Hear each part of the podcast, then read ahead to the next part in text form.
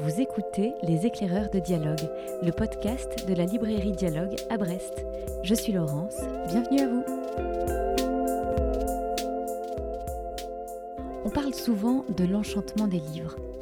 On ne dit pas assez qu'il est double. Il y a l'enchantement de les lire et il y a celui d'en parler. Cette citation d'Amin Mahalouf tirée de son roman Les désorientés résonne fort avec le cœur de notre métier de libraire. Lire et en parler avec vous. Dans ce nouvel épisode de notre podcast, Julien, Adeline et Nolwenn, tous trois libraires à dialogue, partagent leur dernier coup de cœur. Ce qui, nous l'espérons, suscitera chez vous des envies de lecture.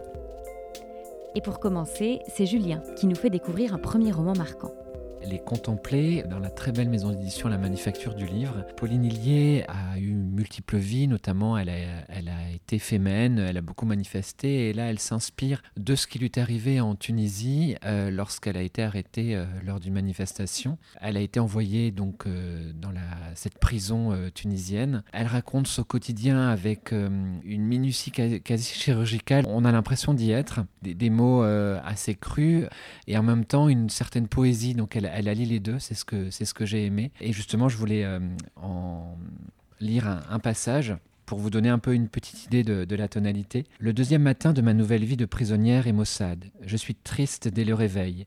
La nuit m'avait fait oublier ma détention, et quand j'ouvre les yeux, la réalité me revient comme une gifle au visage. Je commence à comprendre douloureusement qu'il y a peu de chance pour que je sorte d'ici aujourd'hui, ni demain, ni probablement après-demain, et que je risque de vivre encore de nombreux réveils comme celui-ci. Mais tandis que je peine à émerger de ce pénible cauchemar, le train-train quotidien de la cellule s'est déjà mis en place. Elle avait comme seul euh, bagage, entre guillemets, euh, le livre de Victor Hugo, Les Contemplations.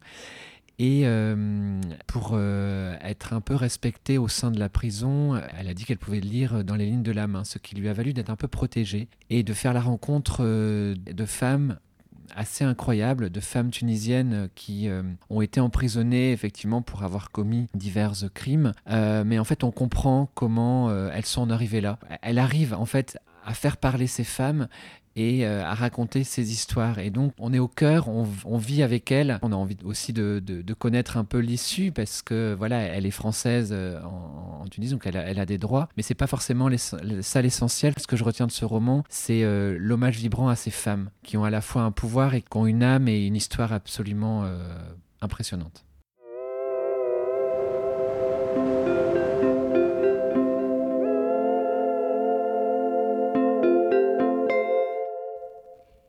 Le cœur en braille, c'est un roman jeunesse que nous avions adoré il y a dix ans. Et nous voici transportés par sa superbe adaptation en bande dessinée. C'est Adeline qui nous en parle tout de suite.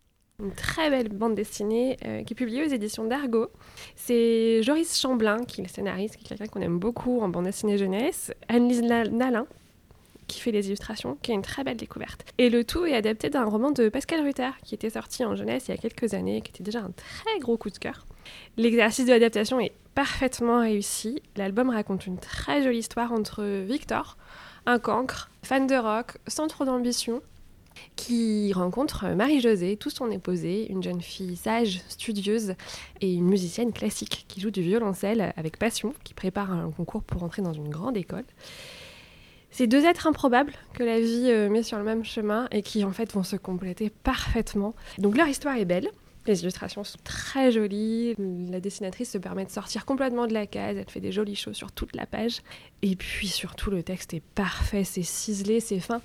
C'est plein de petites phrases qu'on a envie de se répéter longtemps, qu'on a envie de garder en bouche, qu'on a envie de, de relire. C'est drôle, c'est joyeux, c'est poétique. Plein de personnages un peu cabossés deux ados un peu perdus, leur entourage qui se débrouille pas beaucoup plus et qui finalement, euh, tout au fil de cette histoire, vont se croiser, se rencontrer, en ressortir un peu meilleurs. Et c'est pour les lecteurs Et c'est pour des lecteurs à partir de 10-11 ans, sans problème. Pour les plus grands aussi. Et honnêtement, moi, je trouve que même quand on est adulte, eh ben, c'est une histoire qui fait du bien. Et si on a lu Le cœur en braille en roman, il faut lire la bande dessinée? Je pense qu'il faut lire la bande dessinée, ne serait-ce que pour les illustrations, pour le talent vraiment d'Annelise Nalin, et parce que c'est un autre rythme, plus enjoué, plus rapide. C'est un petit bonus parfait. Merci beaucoup. Alors je crois que tu voulais nous lire un petit extrait. Pour rendre un peu euh, la poésie et la beauté du texte, alors lire la bande dessinée, bon, sur le support des images, c'est peut-être un peu particulier, mais je trouve que la musique justement du texte est parfaite. Je lis, je fais la voix de Victor. La musique s'élevait au-dessus des têtes, planait dans la salle, intense, immatérielle et limpide. Je tournais les pages de temps en temps pour faire bonne figure. Marie jouait d'une manière particulière, dangereusement, comme au bord du vide. Le plus petit grain de sable pouvait suffire à la faire tomber. Nous aussi, nous avions enjambé le vide au cours de cette année. Se croire seul, c'est le plus difficile dans la vie. Il suffit de se sentir utile pour être heureux de vivre. Chaque fois que la musique remplit la pièce, je me sens en sécurité. Elle a trouvé le truc pour te rendre plus vivant. Je découvre un nouveau monde où j'ai l'impression de n'être rien et tout en même temps. Ça me fait plaisir de voir que tu as une vie intérieure. Tu m'as prêté ton rêve, je ne l'oublierai jamais. L'année prochaine, ben, c'est moi qui serai aveugle, j'aurai le cœur en braille. Et puis, elle a donné trois grands coups d'archet et le silence est de nouveau installé. C'était comme si les derniers échos de la musique disparaissaient avec ceux de notre enfance.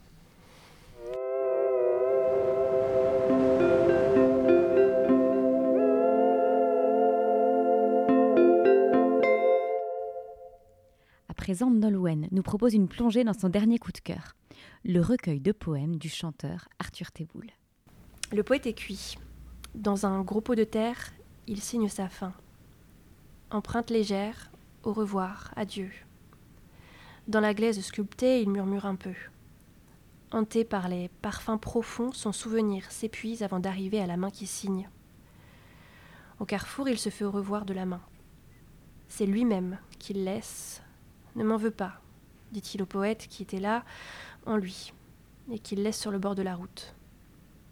Ne m'en veux pas, mais c'est trop fatigant, tes yeux à l'intérieur de mes yeux, ton avidité, tes alertes, ta détresse momentanée et permanente, tu m'épuises aussi, tu me tords. Je voudrais soulager ta peine, quand tu regardes à l'intérieur de moi, depuis mon intérieur. Je voudrais poser ma main sur ton front, que tu t'endormes tranquillement au moins un jour, une nuit, mais tu as peur, toujours peur, de ne pas être à la hauteur. À la hauteur de l'homme, qui veut toujours se hisser au-dessus de lui-même. Je suis fatiguée de ton désir, poète. Alors je te laisse là, une empreinte dans le pot de terre. Arthur Teboul, que peut-être vous connaissez euh, euh, au sein du groupe Chatterton euh, en tant qu'interprète. Et donc là, on le retrouve avec sa casquette de poète. Il a publié un recueil aux éditions Segers qui s'appelle Le déversoir, poème minute. Donc l'idée de ce recueil, de ces poèmes minutes, c'est de, déverser, de jeter ses idées, ses angoisses, ses émotions, euh, sans réfléchir, sur une page blanche et d'en faire un poème. On est dans l'écriture automatique, comme autant des, euh, des surréalistes. On laisse les mots venir, seul, à toute vitesse, on laisse libre cours à nos pensées. Il n'y a pas de contrôle en fait. Et moi j'ai beaucoup aimé cette idée d'abandon euh, aux mots, à la poésie.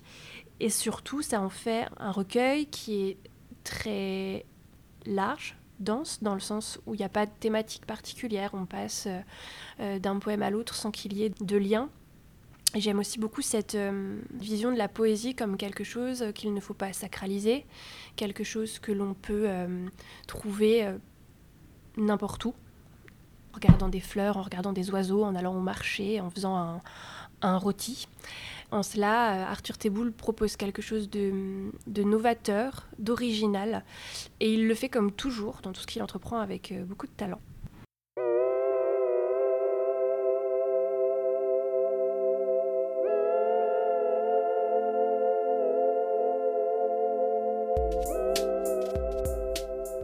Les éclaireurs de dialogue, c'est déjà fini pour aujourd'hui. Un grand merci à Julien, Adeline et Nolwenn et vous pouvez retrouver tous les coups de cœur cités dans ce podcast et bien d'autres encore sur notre site librairiedialogue.fr.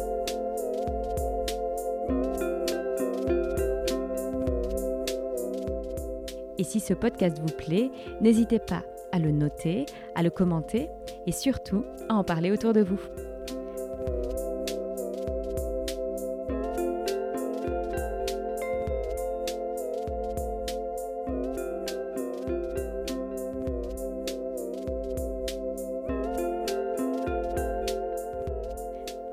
De mon côté, il me tarde déjà de vous retrouver pour de nouvelles découvertes. À très vite